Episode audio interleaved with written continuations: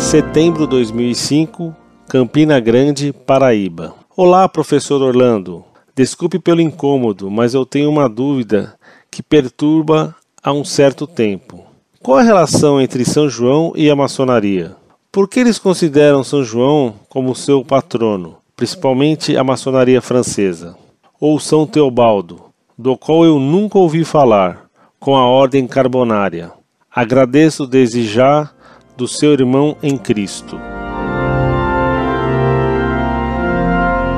Muito prezado, salve Maria. Sempre os maus procuram enganar os bons. É natural, então, que as sociedades secretas que visam destruir a igreja se apresentem nos países católicos com aspectos devocionais cristãos. Essa é a tática comum que foi usada até pela macumba para mascarar seus cultos, falando em São Jorge para designar Xangô. Na Itália do Sul, os carbonários do século XIX, violentamente inimigos da igreja e do papado, incluíam a recitação do Pai Nosso na iniciação.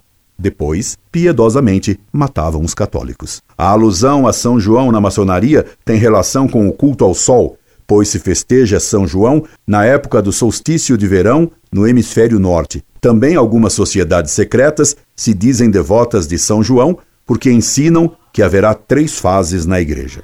Primeira, a igreja de Pedro, que coloca a autoridade antes de tudo.